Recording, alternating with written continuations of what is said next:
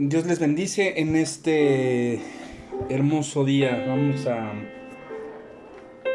dar paso a la prédica del día de hoy, pero vamos a pedir que el Espíritu Santo y nuestro Señor Jesucristo, a través de esta oración, mm, esté aquí con nosotros para que podamos abrir nuestro entendimiento y nuestro corazón a el mensaje del día de hoy y pues a veces nos preguntamos si ya nos ha, perdonado nuestro Señor Jesucristo.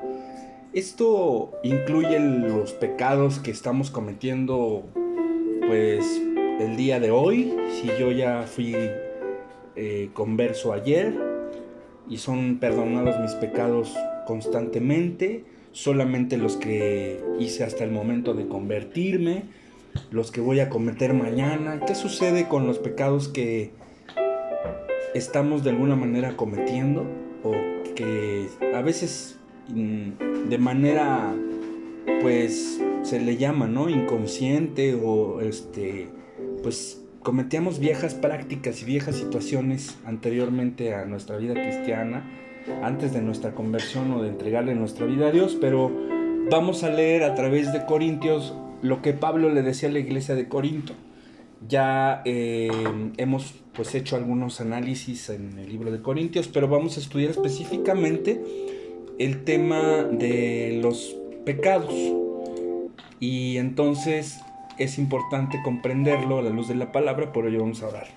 Bendito Padre Celestial, en este momento te pedimos, Señor, a través de eh, una oración que, que hacemos aquí humildemente delante de ti, Señor, que nos muestres, por favor, cuál es el mensaje de este momento para que podamos entender que pues ya hemos sido perdonados hace 2020 años por nuestros pecados en esa cruz y que estos incluyen pues hasta el momento en donde ya me convertí, pero ¿qué sucede con los que o los errores o los pecados que estoy cometiendo actualmente o los que voy a cometer mañana? Mm, nos interesa comprender cuál es esta parte. Por eso te pedimos que tu Espíritu Santo nos pueda mostrar, nos pueda dar el discernimiento y que tú, amado Señor Jesús, estés con nosotros porque pues dice tu palabra que donde estamos nosotros reunidos, tú estás ahí con nosotros. En el poderoso nombre de nuestro Señor y Salvador Jesucristo. Amén. Muy bien. Entonces el título es Los pecados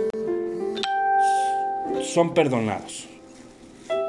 Pero, ¿y los de los que he cometido después de haberme convertido, de haber aceptado a Jesucristo, también debo estar pidiendo constantemente perdón a los pecados. ¿Qué sucede con los pecados que voy a cometer? Pues no conscientemente, a veces lo hacemos inconscientemente, a veces nos equivocamos. Vamos a verlo a la luz del el segundo libro de Corintios. Eh, en el capítulo 5, versículos 17 y 18, dice de la siguiente manera, de modo que si alguno está en Cristo, nueva criatura es, las cosas viejas pasaron, he aquí, todas son hechas nuevas, y todo esto proviene de Dios quien nos reconcilió consigo mismo por Cristo y nos dio el ministerio de la reconciliación. Vamos a entender que si en esta parte, si Dios ya ha creado los cielos y la tierra y un universo perfectamente bien diseñado, por donde quiera que lo veas, si tú pudieras echarte una vuelta en el universo y ver la perfección de cómo giran los planetas alrededor, cómo gira la Vía Láctea, cómo todo está de manera tan precisa y tan hermosa desde lo macro hasta lo micro, y es una obra maravillosa que nuestro Dios Padre Celestial junto con el Espíritu Santo y nuestro Señor Jesucristo han creado. Pero también algo maravilloso dentro de todo lo que ha ocurrido es la obra que planeó nuestro Señor Jesucristo también y nuestro Dios Padre y todo eh, lo que es nuestro Dios eh, que tiene tres personas pero que es un solo Dios a la vez, que quiere decir que es así como tú, que tienes cuerpo, espíritu y alma, pero él sigue siendo tú, tus pensamientos siguen siendo tuyos, tus sentimientos, tus emociones siguen siendo tuyas y tu esencia, la esencia de quien eres sigue siendo tuya, pero solamente podemos verte a ti carnalmente y tus actos o el resultado de tus acciones, que son llevadas de tus pensamientos, de tu alma, de tu espíritu, llevadas a la práctica eh, de forma material o carnal es lo que vemos. Algo muy parecido sucedió y desde el principio, desde el Génesis hasta hace 2020 años que vino nuestro Señor Jesucristo y nos, nos cambió de un pacto anterior a un pacto nuevo mediante la redención de su sangre. Entonces la propiciación por el pecado cambia completamente hace 2020 años y ese sacrificio que hizo nuestro Señor Jesucristo en la cruz ha, sucedido, ¿sí? Porque, pues de alguna manera, desde el contexto de lo que hizo Adán y lo que hizo Eva, de desobedecer a nuestro Dios, de no comer de el fruto que había establecido que no debía comerse, entonces ahí comenzó a suceder algo interesante. Sin embargo, nuestro Dios en su infinita misericordia y amor provió que el mayor error del hombre, es decir, el pecado, la desobediencia y todos los errores que han cometido todos los hombres en todos los contextos, excepto nuestro Señor Jesucristo, porque es Dios, Él es el único que no ha pecado, de ahí en fuera todos hemos pecado. Entonces, de una o de otra manera también Pablo lo entendía, decía, pues es que el espíritu está dispuesto, pero la carne es débil. Lo que hago no quiero y lo que quiero no lo hago. Entonces, esto es algo sin duda bastante complicado y a veces un tanto confuso. Porque la Biblia dice que sin santidad nadie verá a Dios. Esto quiere decir, hermanos y hermanas, que todos, absolutamente todos los seres humanos, con los cromosomas de papá y los cromosomas de mamá, que hemos nacido en este planeta, todos pecamos. Así el rey David, así Salomón, así Job, todos pecamos. Solo que algunos tenemos el corazón dispuestos a estar constantemente buscando la redención de nuestro Dios. No quiere decir esto que tengas que estar todo el tiempo pidiendo que Cristo venga y te salve, porque ya lo hizo. Pero es, es como, como cuando tú vas a... quieres manejar un automóvil y no, lo, no sabías cómo hacerlo, aprendiste a hacerlo, vas, presentas una licencia, te dan una licencia y después, ¡zas! te pasaste un alto y te dan una infracción. Entonces, en cierto momento tienes que ir y pagar por esa infracción. Aquí ya no tienes que pagar por esta infracción o el pecado, pero tienes que ponerte a cuentas con Dios. Entonces vamos a entender ese, esa parte que puede ser a, a veces confusa, a veces complicada, y de alguna manera el hecho de reincidir en algunas cosas quiere decir que en tu corazón todavía existen algunas raíces que están floreciendo y no está floreciendo verdaderamente el fruto de Dios en tu vida. Entonces, vamos a entender que tarde o temprano, aún siendo justos o salvos mediante la redención de nuestro Señor Jesucristo, tarde o temprano vamos a llegar al juicio del gran trono blanco y nos va a decir nuestro Señor, claro, ya tú fuiste salvo, pero a partir de ese momento tus obras fueron buenas porque te dedicaste a hacer lo que decía mi palabra, o sí, eres salvo, pero ya no tienes frutos porque no hiciste lo adecuado, no hiciste lo correcto y volviste una y otra y otra vez a reincidir en un pecado y por eso no creciste, te quedaste ahí chaparrito, no fuiste a comer a la iglesia, espiritualmente no tomabas agua, entonces tu espíritu estaba triste y deshidratado, algo parecido así. Entonces, esto nos hace que de alguna manera entendamos que también hemos sido negligentes para perseverar en nuestra salvación. Quiere decir que no es porque si no te portas bien te quito la salvación. Pues, si Dios no es hombre para que mienta ni hijo de hombre para que se arrepienta, Él no te quita tu salvación. Lo que Dios te va a quitar son los galardones y el que tú puedas gobernar juntamente con Él en el paraíso. Lo vamos a estudiar después. Lo importante es ahorita, en este momento, cómo estás delante de Dios. Vamos a ver algunos puntos importantes para poder comprender esta parte. El primer punto es que ya somos libres del pecado pero no debemos reincidir en el viejo hombre. Vamos a entender algo muy importante. ¿Recuerdas cuando estaba em, Nicodemo y se entrevistó con nuestro Señor Jesucristo y le dijo, ¿qué es lo que tengo que hacer? Recuerda que Nicodemo se sabía mucha, era un hombre muy religioso y se sabía mucha parte del Antiguo Testamento. De hecho, haz de cuenta que era un sacerdote católico o era un presbítero, presbítero, perdón, o era, no sé, vamos a pensar ahora, ¿no? Un pastor. Pero tanto sabía de la palabra que ni siquiera la entendía. Entonces, Jesucristo, nuestro Señor, le dijo que el que no naciere de nuevo no verá el reino de los cielos. Entonces, esto quiere decir que espiritualmente tú estás muerto porque estás en pecado, porque la paga del pecado es muerte, según Romanos 3:23. Entonces, lo que debemos entender es que tenemos que nacer de nuevo y cuando nacemos de nuevo somos nuevas criaturas, como las cosas viejas ya pasaron, como lo hemos leído en 2 de Corintios.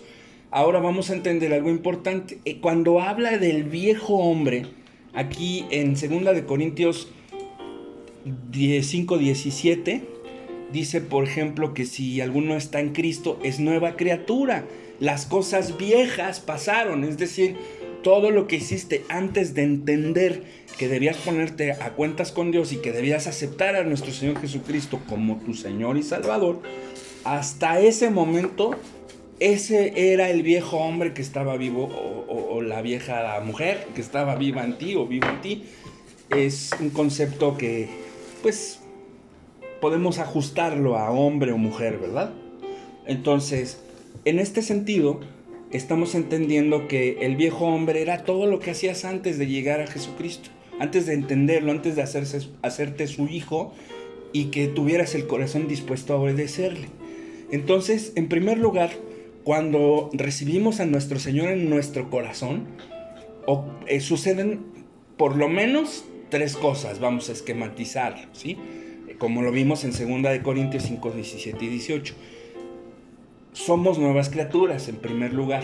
En segundo, ya los pecados del pasado quedan en el fondo del mar, quedan olvidados, ya no quedan, ya Dios pagó por ellos a través del sacrificio de nuestro Señor Jesucristo en la cruz, Él cargó tus pecados ahí.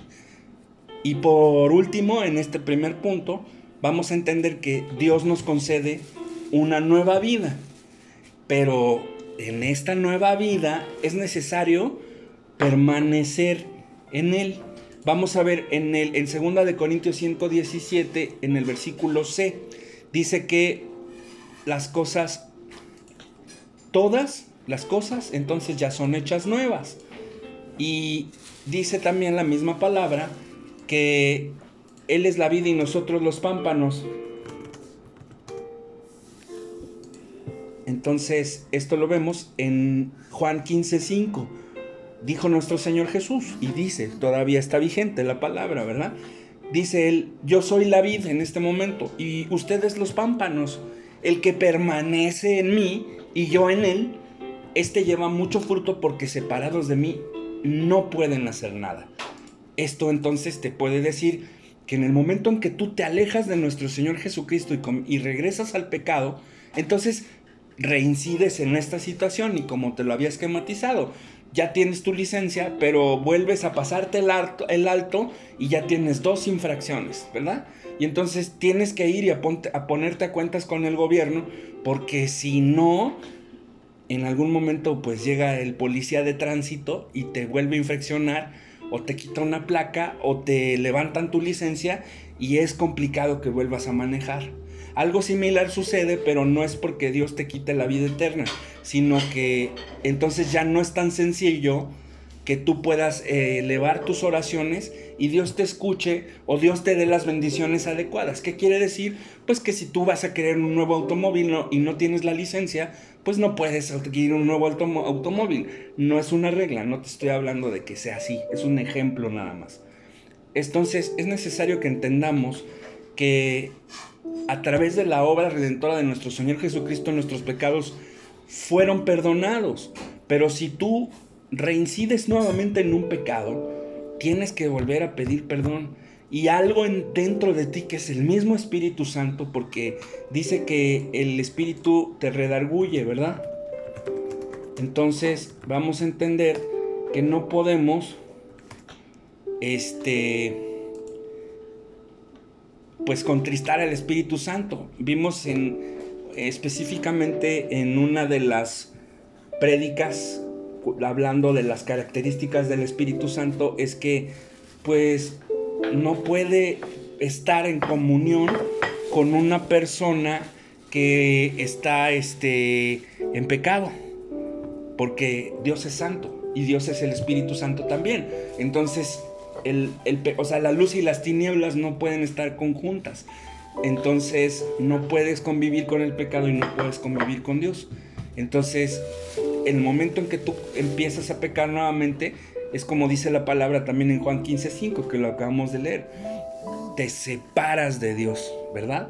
Entonces, eso es la importancia de entender que si tú regresas al pecado que estabas cometiendo antes de ser cristiano, entonces pues Dios no te va a escuchar.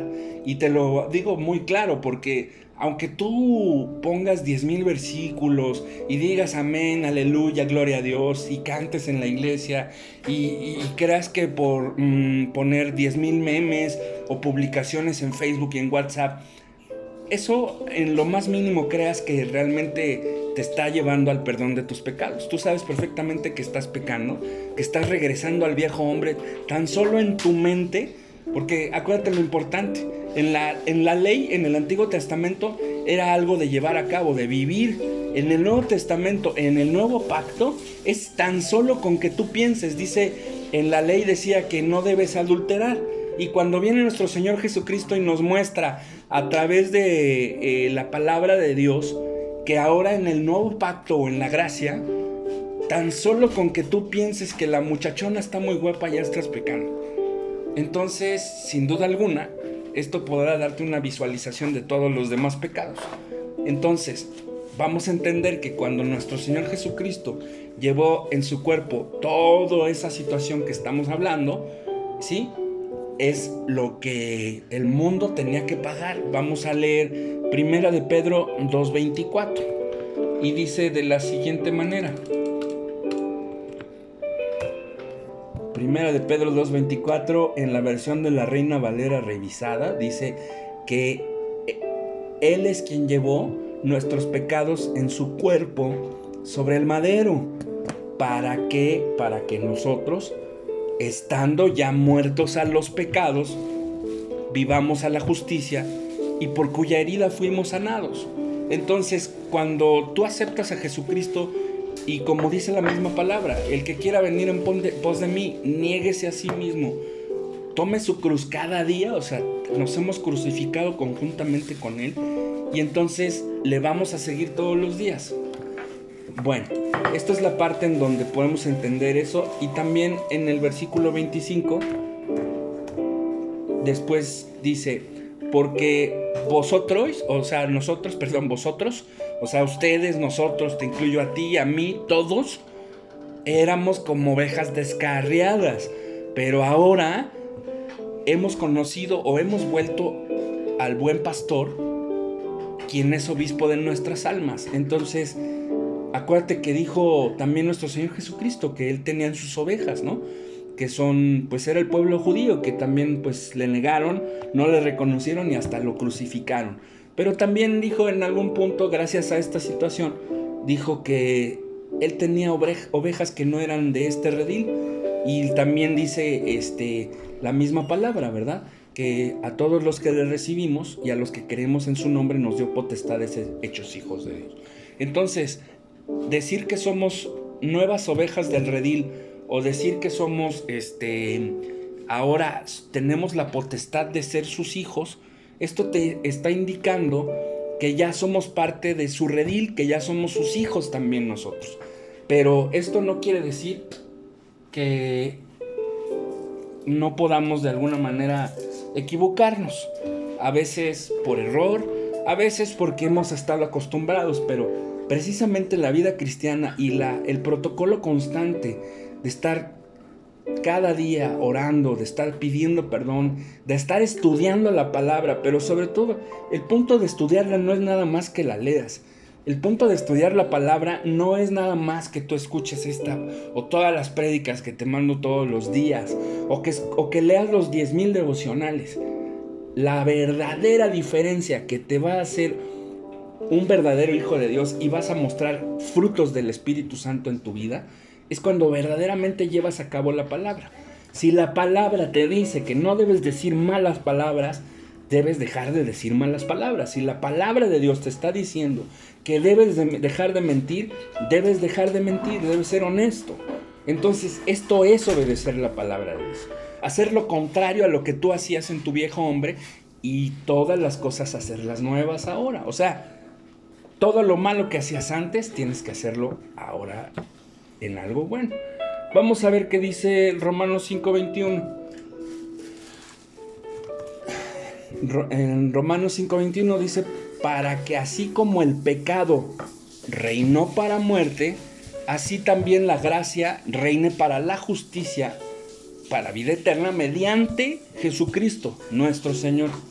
Entonces, antes, todas las obras buenas que podías hacer ahora sí que antes de Cristo, antes de ser una nueva criatura, de nada te servía ser un, tratar de ser un buen hombre. Tratar de ser honesto, tratar de ayudar al pobre, tratar de hacer lo correcto, no te servía. Pero a partir de que tú llegas a nuestro Señor Jesucristo y eres una nueva criatura, no es que debes tratar de ser buen hombre. Debes ser mejor cada día, debes ser honesto, debes hacer lo correcto, debes dejar de mentir, debes dejar de robar, Debes dejar de, abusar de las personas que te tienen confianza y te aman. ¿Sí? Y sobre todo, debes obedecer a Dios. Entonces, vamos a entender algo importante. Si el pecado, como vimos Romanos 6:23, trae muerte espiritual, entonces de alguna manera si tú sigues pecando, por eso te sientes triste, desanimado, te estás en depresión, ¿verdad? Porque tú mismo estás pecando y estás dando paso a todos los espíritus alternos a ti de tristeza, de amargura, de ansiedad, de depresión, todos esos espíritus que están a tu alrededor, les has abierto la puerta a tu vida porque no estás en comunión con Dios. Recuerda que la palabra dice que el fruto del espíritu es gozo, paz, paciencia, benignidad, fe, mansedumbre y templanza. Esto lo puedes encontrar en Gálatas 5, 22 y 23. Dice, mas el fruto del Espíritu es amor, gozo, paz, paciencia, benignidad, bondad, fe, mansedumbre y templanza. Así, ah, me faltaban dos. Romanos 5, 22 y 23. Y dice que contra tales cosas, contra tales cosas no hay ley. Entonces, esto es el resultado del Espíritu Santo o de el pacto de la gracia, el nuevo pacto en, la sangre de nuestro Señor Jesucristo a través de la gracia. Aquí nuevamente te va a reiterar que tú no necesitas guardar la ley, pero si tú guardas los mandamientos, que no solamente son como, parte de la ley, sino la reforma de la, de, la ley hecha a través del Nuevo Testamento y de todas las instrucciones actualizadas, por decirlo de alguna manera, que puso nuestro Dios a través de nuestro Señor Jesucristo y de todos los eh, autores del Nuevo Testamento, entonces vivimos bajo, bajo la gracia. Y esto es lo que tú debes mostrar bajo la gracia.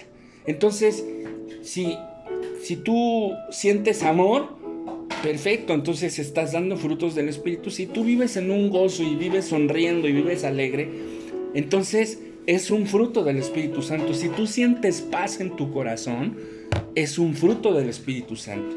Si tú cada vez eres más paciente con las cosas, quiere decir que el Espíritu Santo está trabajando en tu vida. Si tú sientes benignidad, o sea, te conduces de forma adecuada, te, conduces de buena manera, por decirlo así, haces cosas buenas, de buen corazón, es benignidad. Si tú tienes bondad en tu corazón y eres bueno, si tú tienes fe cuando oras, si tú tienes mansedumbre cuando te platican estás siempre tratando de evitar los pleitos, si tú generas toda esta situación con templanza, entonces estás verdaderamente dando frutos del Espíritu Santo. Y esto es algo que sin duda alguna tú debes poner en una balanza. Vuelve a leer Gálatas 5, 22 entonces, y 23 y verás que si tú estás sintiendo lo contrario a lo que dice, dice ahí, entonces tú no estás bien a cuentas con Dios. Quiere decir que el pecado te está matando espiritualmente a ti.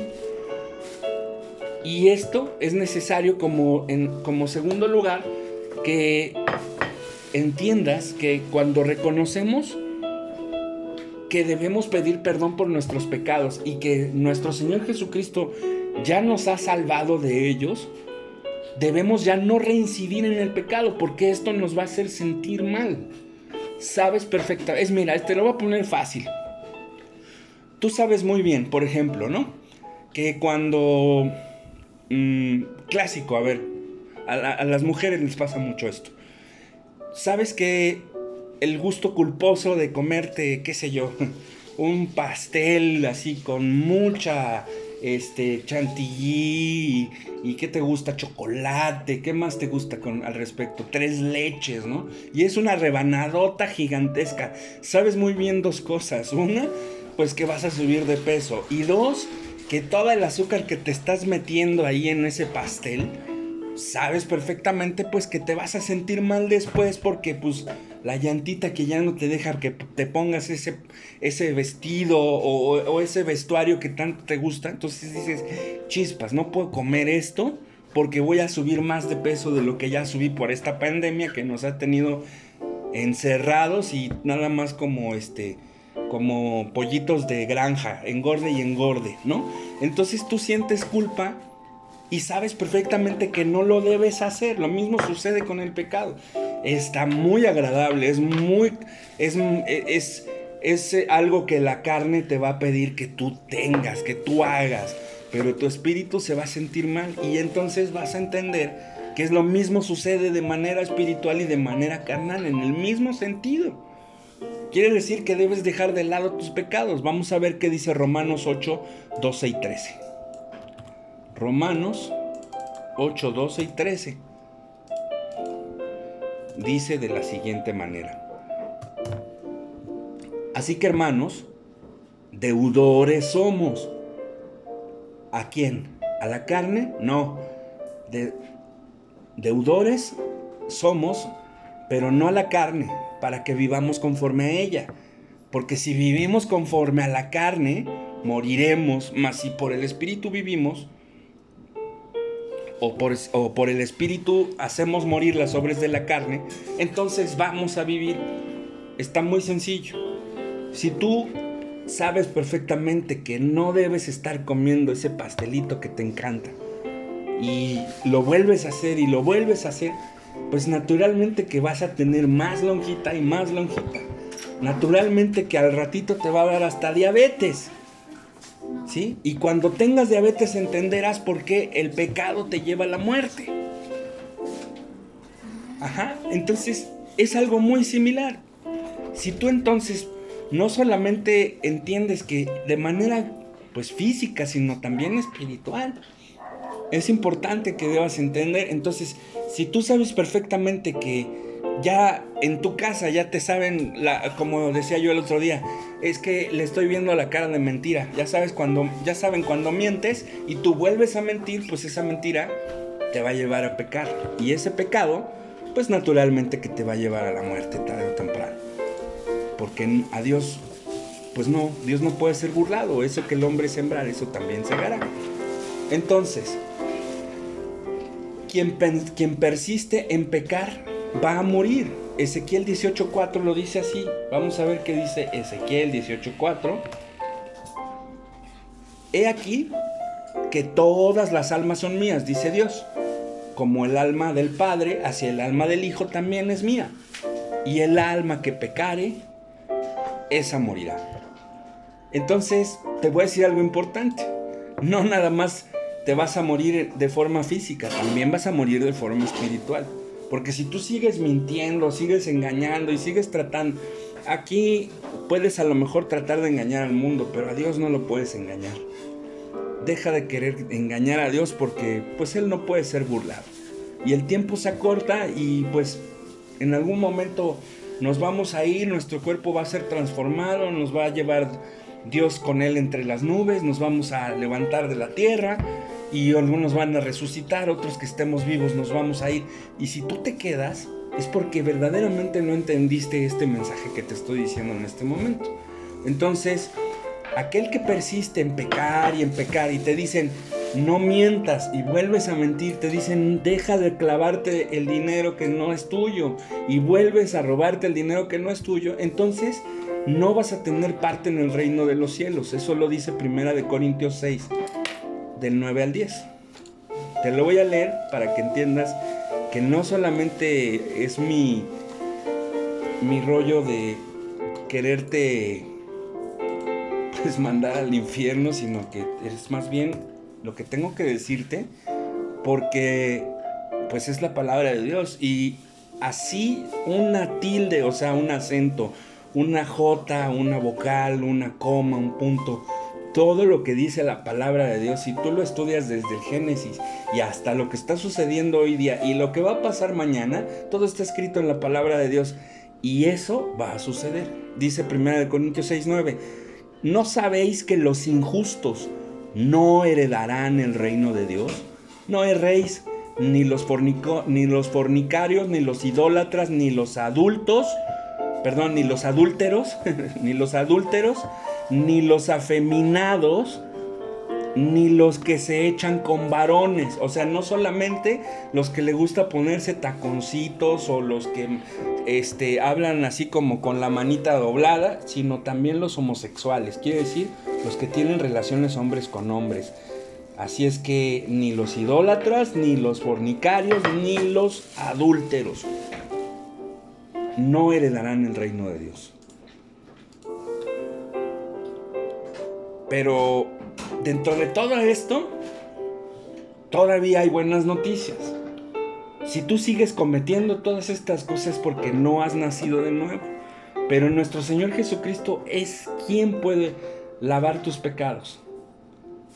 Él vino precisamente a dar su vida por ti y por mí. Y es mediante Él, única y exclusivamente, dice eh, Juan 14, 6, que Él es el camino. Él es la manera de justificarnos ante el Padre y Él desarrolla en nosotros este proceso de santificación y el Espíritu Santo que debe morar en ti o que no le has permitido trabajar en tu vida es quien debe hacerlo. Pero vamos a ver qué dice Primera de Corintios 6:11.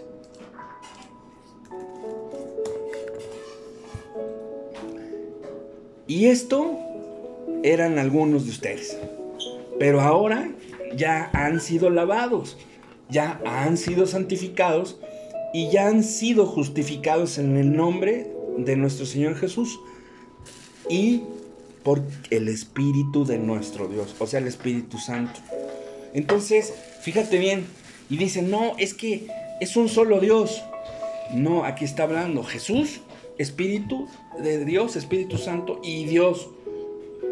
Las tres personas en una sola situación. Los tres dioses en un solo Dios. Todo el mundo está confundido. ¿Y sabes por qué están confundidos? Porque no son verdaderos hijos de Dios. Si tú perfectamente entiendes y sabes de lo que te estoy hablando, no estarás buscando si la unicidad o la trinidad. Dios es trino, Dios es uno y a la vez ambas cosas son la verdad. Pero esto es lo que menos nos importa. Lo que realmente debe importarte es que dejes de estar pecando y dejes de estar haciendo lo que no debes hacer delante de los ojos de Dios.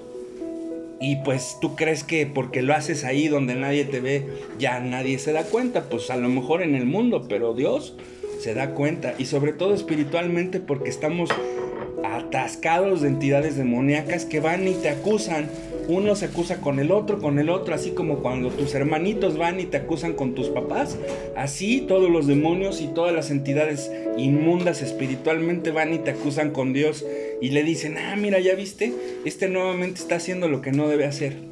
Entonces no debemos persistir en eso que no debemos hacer.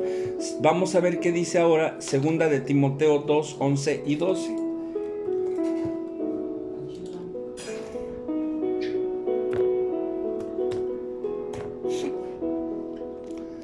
Palabra fiel es esta, si somos muertos con Él, o sea, en el pecado, también viviremos con Él, ya sin pecado. Si sufrimos también porque este mundo se pone más difícil cada día, pero también si sufres y no permites que el pecado reine en tu vida, y sufres por no dejarte llevar por Él, porque es difícil.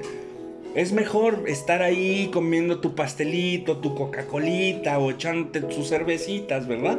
Pero es más difícil entonces no hacerlo para estar bien delante de Dios. Y no digo que te comas un pastel y ya estás pecando. No digo que te tomes una Coca-Cola y es pecado. No digo que te tomes una cerveza y es pecado. Tú me podrás decir, nuestro Señor Jesucristo cambió en un momento de forma milagrosa agua en vino tinto, tomaba vino tinto, comía también su pastelito y si hubiera habido cocas a lo mejor también se echaba una coquita, ¿verdad? Esto no quiere decir, y quiero aclararte algo importante, esto no quiere decir que precisamente el que te comas un pedazo de pastel sea un pecado, sino más bien cuando ese pedazo de pastel te comes uno diario, 10 o 20 y entonces comienzas a deteriorar, tu cuerpo y al ratito ya tienes diabetes. Lo mismo con la Coca-Cola, lo mismo también con el alcohol o las bebidas alcohólicas. Puedes acabar con una eh, presión arterial alta o baja y, y una cantidad que ni siquiera quiero platicarte, pero que a veces algunos de ustedes que están escuchando estos audios sabrás de qué te hablo, ¿verdad? Tenemos hermanos que siempre estamos orando, estamos en esa constancia, porque su vida anterior era un desorden totalmente. Y entonces ya tienen problemas de diabetes. Otros ya tienen problemas incluso hasta con pie diabético, ¿no? Otros tienen problemas arteriales. Otros tienen problemas este, de glucosas y, y de muchas situaciones de presión arterial alta. Otros ya están siendo intervenidos por estas razones. Entonces, no puedes esperar hacer lo mismo constantemente y que después milagrosamente nuestro Dios venga, si ya te está diciendo a través del hermanito este que habla y habla de las mismas cosas, que no sigas tomando Coca-Cola, no y si sabes que ya no lo puedes hacer y lo continúas haciendo, entonces pues ahí entenderás por qué la palabra, la misma palabra dice que el pecado es muerto. Entonces, si tú niegas a nuestro Señor Jesucristo, también Él te va a negar. Y muchas veces no es que te digan, ¿eres cristiano? Ah, sí, claro, yo soy. Pues es que muchas veces cuando tú desobedeces a Dios, tú lo estás negando. Porque Dios es obediencia y es amor. Jesucristo dijo, yo mi vida doy por ustedes, ¿verdad? Y, y Dios, nuestro Dios Padre, le dio por instrucción que Él tenía que llevar a cabo el plan de salvación. Y él obedeció, aún sintiendo el miedo que sintió, aún sintiendo esa parte, porque pues así siendo nuestro Señor Jesús, recuerda que se despojó de su trono en el cielo para poder venir a la carne. Y yo creo que también sintió la carne, porque también sintió hambre cuando, cuando Satanás lo tentó. Yo creo que también sintió miedo cuando estaba orando en el huerto del Getsemaní y dijo, Señor, pasa de mí esta copa pero terminó diciendo, no se haga mi voluntad sino la tuya. Entonces vamos a entender que el proceso que lleva nuestro Señor Jesucristo en nuestra vida para, para eliminarnos del pecado, o sea, quitárnoslos, es algo que debemos nosotros constantemente estar buscando. No es tampoco de forma milagrosa que no haces nada y Dios te va a sanar.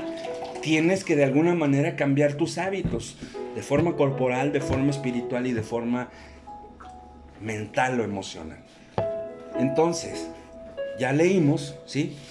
Que en 1 Corintios 6:11 dice que ya hemos sido lavados, hemos sido santificados, que hemos sido justificados mediante el nombre de nuestro Señor Jesucristo y su, y su sacrificio en la cruz. Y es por medio del Espíritu Santo, que es el Espíritu de nuestro Dios, que va a trabajar en nuestra vida. Entonces, no debemos continuar persistiendo en el pecado.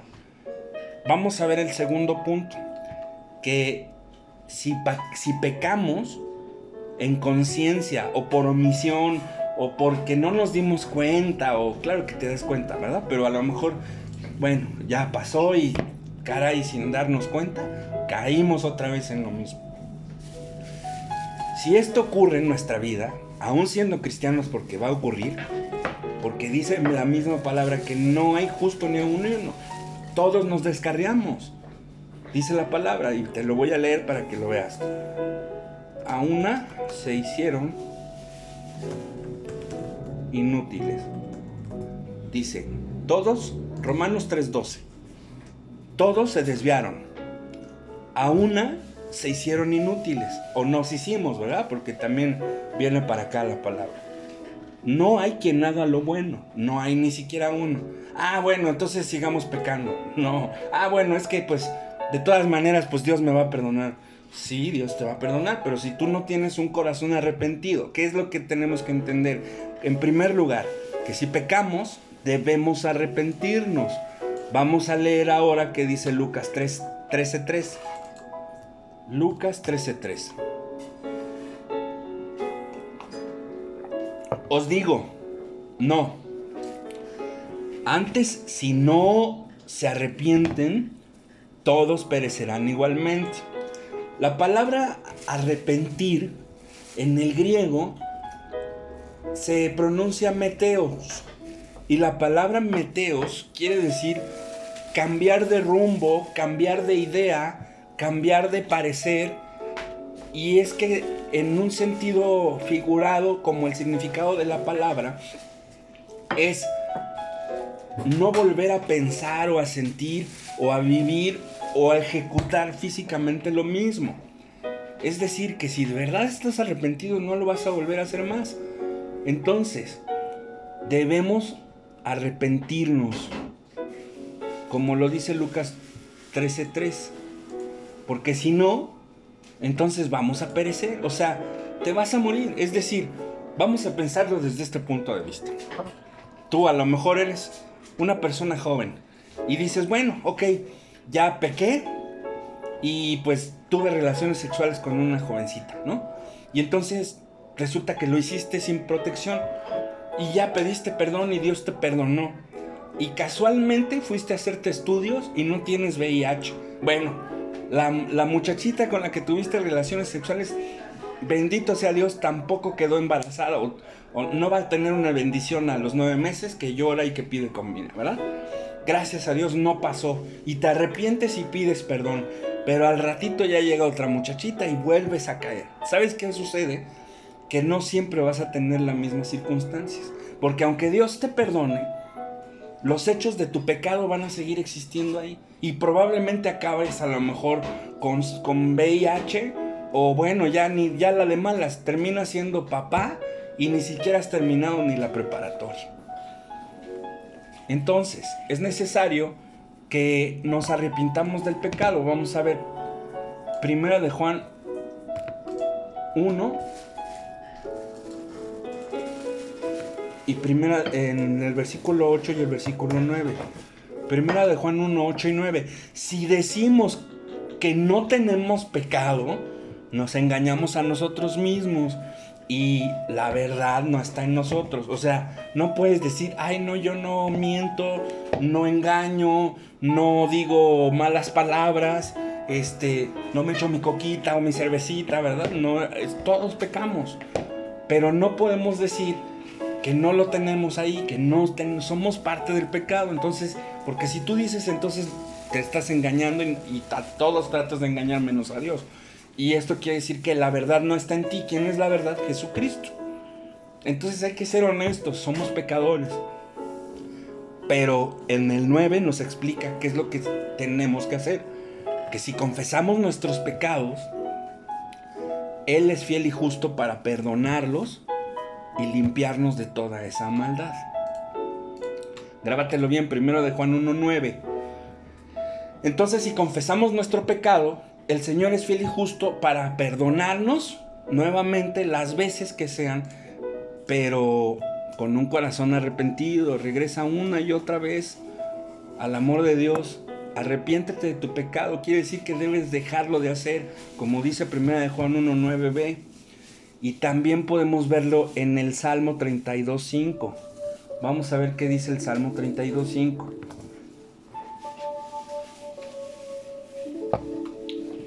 Aquí está hablando David y dice, mi pecado te declaré. O sea, lo confesé, fui, oré y te dije, Señor, volví a mentir, Señor, volví a cometer un pecado de fornicación, de adulterio, de mentira, eso que tú sabes perfectamente que estás haciendo mal. Entonces, así como dice el, el Salmo 32.5, grábatelo bien nuevamente y léelo en tu palabra una y otra vez. Mi pecado te declaré y no encubrí mi iniquidad. Dije, confesaré mis transgresiones a Dios y Dios entonces perdonó la maldad de mi pecado. Salmo 32.5. Entonces, esto es un proceso que lleva arrepentimiento no, que no quiero volverlo a hacer. Lleva la confesión de tus pecados. Y entonces el último proceso es que ya vas a ser limpio de tu pecado y de toda maldad. Primera de Juan 1.9 en el versículo en el contexto C y Romanos 5 del versículo 6 al versículo 9 también habla de esto. Entonces, este, este proceso debes hacerlo de manera constante, hasta que dejes de mentir, hasta que dejes de ser un fornicario, hasta que dejes de ser un adúltero, hasta que dejes verdaderamente todo lo que te ha hecho mal, tanto física como espiritualmente. Entonces entenderás verdaderamente por qué razón Dios no contestaba tus oraciones y no te bendecía. A partir de ese momento entonces vas a comenzar a tener una vida diferente. Pero si tú sigues encubriendo tu pecado, te vas a quedar ahí, no vas a tener sanidad, no te vas a sentir en paz contigo mismo. La gente que vive en pecado no puede, no puede vivir en paz, viven preocupados, viven constantemente pensando que la mujer los va a cachar, que el marido se va a enterar de que lo está engañando, o que por qué va a pasar esto, o que si me van a pagar en mi trabajo porque se van a dar cuenta de que estoy este, cometiendo eh, robo, en robo hormiga, ¿no? Que le llaman, que poquito a poco te vas llevando a la caja chica. Esos pecados, sin duda alguna, no te dejan vivir tranquilo. Y eso hace que tu vida no avance o que tengas un revés espiritual. Vamos a ver qué dice Proverbios 28.3.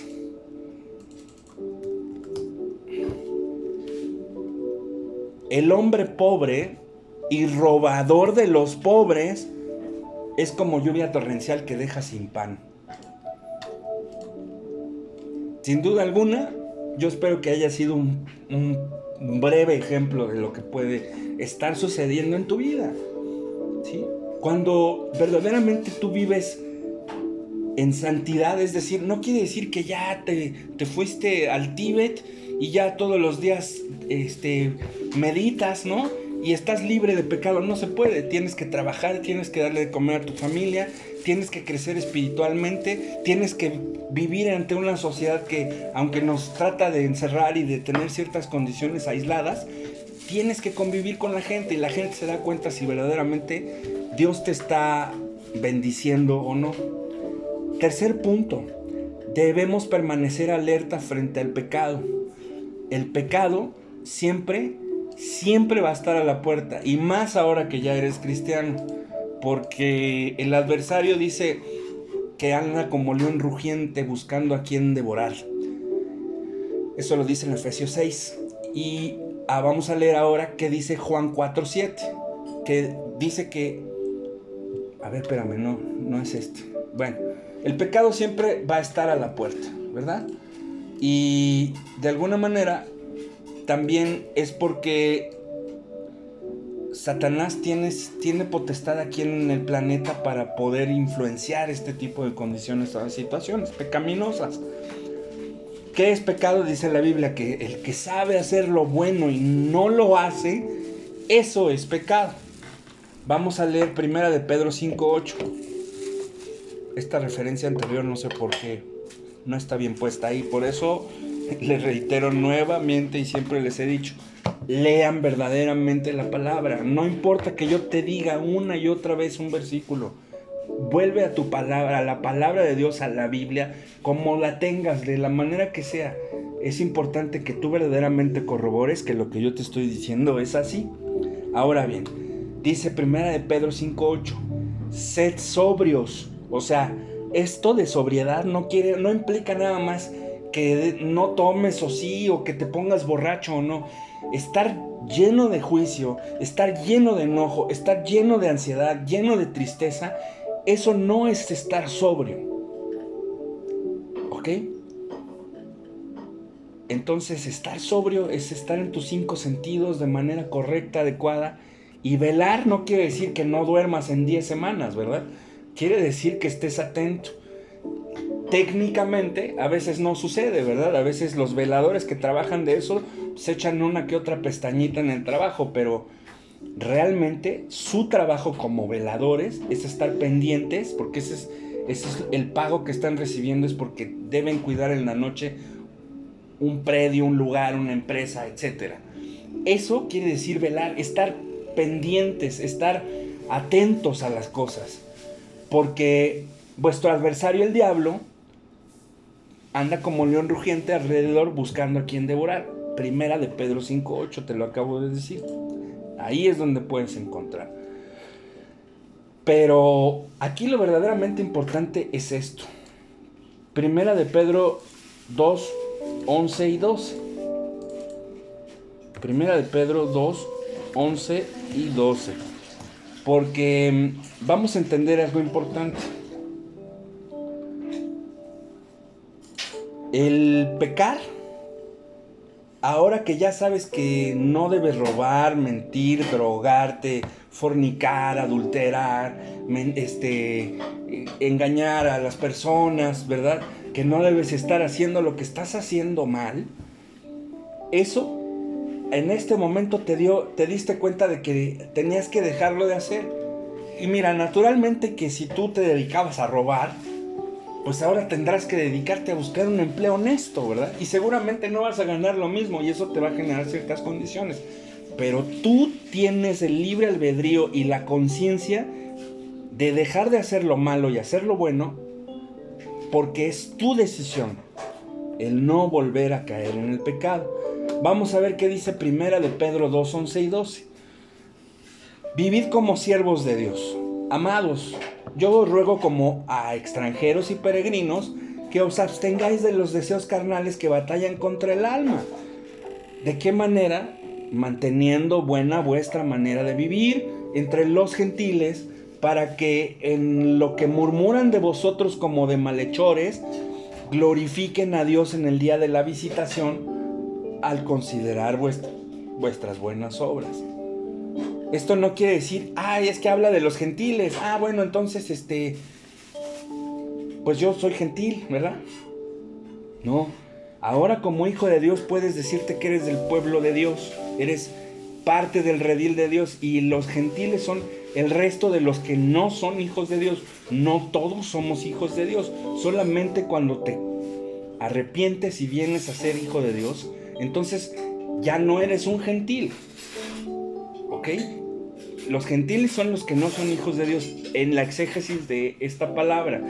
Y para hacer una buena hermenéutica, entonces debemos entender que nosotros como hijos de Dios o siervos de Dios, debemos de, vivir de manera adecuada. Entonces, vamos a entender que delante de Dios todos vamos a responder hasta por la palabra que no debías haber dicho.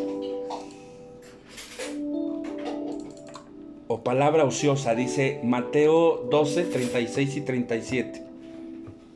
Mas yo os digo que de toda palabra ociosa que hablen los hombres y las mujeres, de ella darán cuenta en el día del juicio, porque todas tus palabras, porque por todas tus palabras serás justificado. O sea, ¿qué quiere decir aquí? Pues que cuando confiesas tus pecados, Dios te justifica. O sea, mediante tus palabras, porque si tú crees que los debes confesar y solamente en tu mente pides perdón, no tiene valor esa solicitud de perdón. Aquí te explica específicamente en Mateo 12:37 que debes pedir perdón con tus propias palabras y que también por tus propias palabras serás condenado. Porque mientes, porque ocultas tu pecado, porque no lo estás confesando y porque estás dañando a otras personas con tu mismo vocabulario. Así que aún aquello que tienes ahí guardadito que nadie sabe, eso también te va a juzgar Dios a través de nuestro Señor Jesucristo. Léelo en Romanos 2.16. Vamos a leerlo para que veas. Romanos 2, 2.16, perdón, no sé qué dije. Romanos 2.16. En el día en que Dios juzgará por Jesucristo los secretos de los hombres, conforme a mi evangelio. Entonces a lo mejor en tu corazón o a lo mejor en tu mente piensas que nadie te escuchó. Bueno, pues hasta nuestro Dios te va a juzgar por eso que nadie te escuchó. Vamos a leer ahora 2 de Corintios 5:10 y dice de la siguiente manera.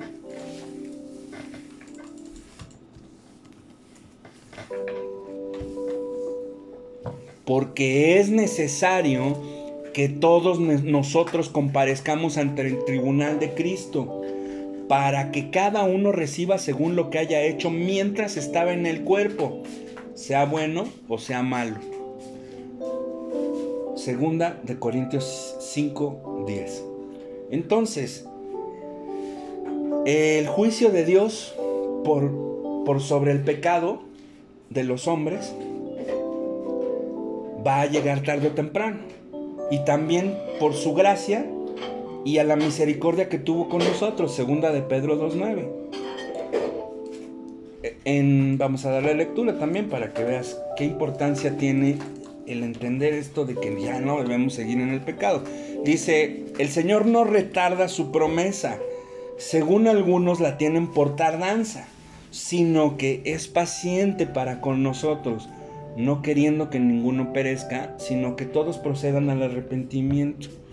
El juicio de Dios y todas las situaciones que Dios tiene previstas para las personas que no le han recibido, ya está puesta. Entonces es importante que entendamos, hermanos, que si Dios no ha venido, o sea, si Dios no ha instruido a nuestro Señor Jesucristo que toque la trompeta y que todos nos vayamos, es porque te está esperando a ti a que te arrepientas y dejes de pecar en eso que estás haciendo mal. Porque Dios no quiere que ninguno perezca. Porque Dios está esperando que todos y cada uno de sus hijos en nuestras vidas haya santidad. Esto lo, lo dice Romanos 32, 3. Mientras calle, Mientras callé, perdón, se envejecieron mis huesos en mi gemir todo el día. Vamos a leer segunda de Corintios 5:19. segunda de Corintios 5:19 dice que Dios estaba en Cristo Jesús reconciliando consigo al mundo, no tomándoles en cuenta a los hombres sus pecados, y nos encargó a nosotros la palabra de reconciliación, o sea, el Evangelio. Entonces, si no estamos alertas, nuestro Dios va a permitir que Satanás toque nuestra vida por falta de santidad. Y aún en santidad también podemos ser probados, como lo vimos en Job. Pero vamos a leer ahora qué dice Galatas 5, 19 y 21.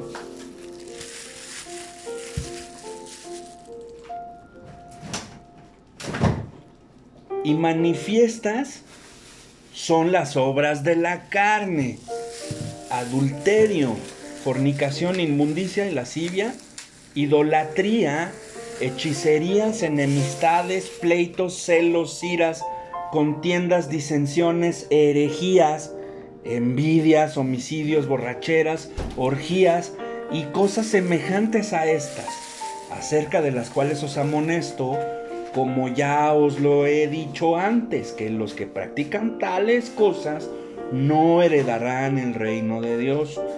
Entonces, aquí está la lista, Gálatas 5 del 19 al 21. Si tú estás haciendo cualquiera de estas cositas, iba a decir yo, cualquiera de estas actitudes o actividades, porque hay, ambas cosas aquí, tanto tu mente como tu cuerpo pueden estar en adulterio, tanto tu mente como tu cuerpo pueden estar en, eh, teniendo lascivia o siendo idólatras a algo, o estás generando una enemistad, o estás provocando un pleito, o estás provocando, estás teniendo o vives con celos, o vives airado, estás generando problemas entre los hermanos, tienes envidia por algo.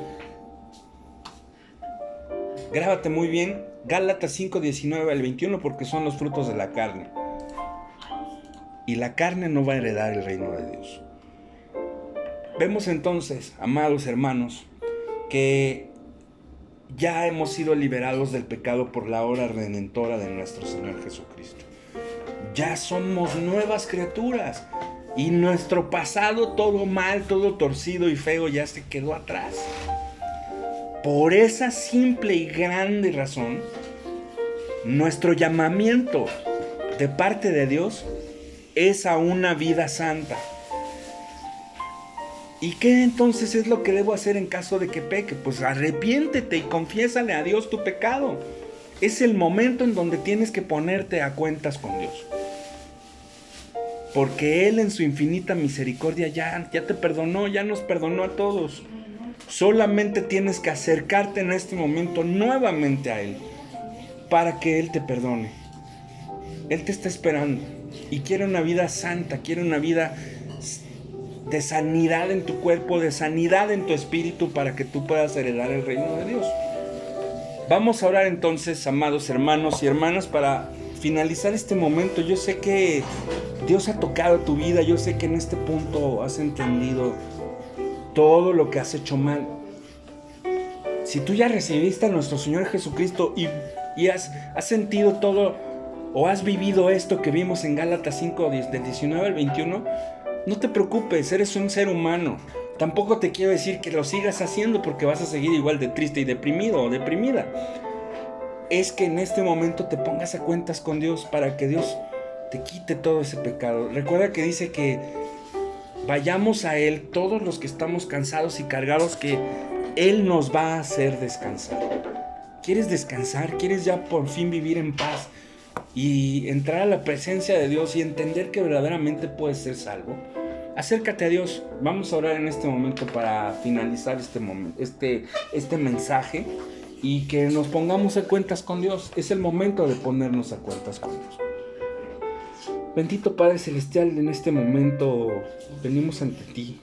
Hemos entendido, Señor, que a pesar de que somos cristianos, a pesar de que somos hijos tuyos, pues hemos detectado todavía cierta tendencia a la carne, nuestros pensamientos, nuestra boca, nuestros hechos, nuestra falta de compromiso para servirte verdaderamente no lo estamos haciendo como tú nos lo, has pedido, Señor. Te pedimos perdón en este momento y sabemos que a través de tu sacrificio en la cruz por cada uno de nosotros está vigente, Señor, y sabemos que no tenemos que estarte recibiendo todo el tiempo, pero sí necesitamos recibir tu perdón. Hemos pecado nuevamente. En este momento estamos entendiendo, Señor, que ese pecado nos ha alejado de ti. Por eso, Señor, tomo este instante, este tiempo, para pedirte Dios que sea tu Espíritu Santo en este momento sobre mi vida, sobre mi alma. Necesito que, como dice Romanos 12.2, que transforme mis pensamientos. Quiero renovar mi entendimiento. Quiero sentirme feliz, contento. Quiero sentirme parte verdaderamente de tu vida. Quiero saber que soy verdaderamente una oveja de tu redil y por eso te pido que perdones mi pecado, Dios en este momento, hermano, hermana que estás escuchando, voy a dejar de orar para que seas tú, a través de tu propia boca y de tus propias confesiones, que le pidas perdón a Dios. Ponte cuentas con Él. Y dile así, Señor Jesús, en este momento me doy cuenta de que mi pecado, de mis errores, todo lo malo que he hecho me alejaron de ti y quiero ponerme cuentas contigo. En este momento te voy a confesar esto.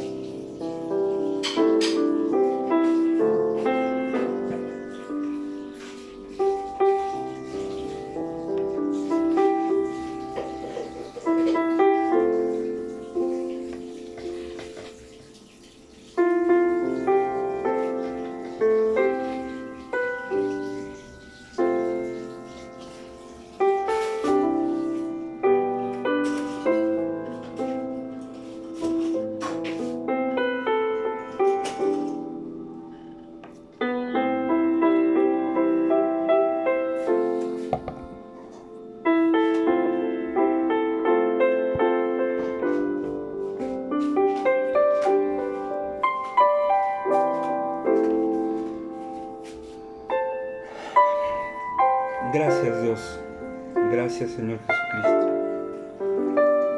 Gracias Espíritu Santo que has tocado mi vida y me has mostrado todo lo que he hecho mal. Ahora sé que debo dejar este pecado. Ya lo he puesto delante de ti y quiero definitivamente continuar siendo una verdadera nueva criatura. Quiero dejar a mi viejo hombre, a mis malas costumbres, mi pecado, mis errores, todo eso que acabo de confesar, Dios. Quiero ya no volverlo a hacer nunca más. Es por eso que en este momento quiero que tu Espíritu Santo selle en mi corazón mi salvación, mi vida y que me hagas verdaderamente una nueva criatura, Dios. Gracias porque me has dado el discernimiento a través de este mensaje que no puedo continuar en esta situación.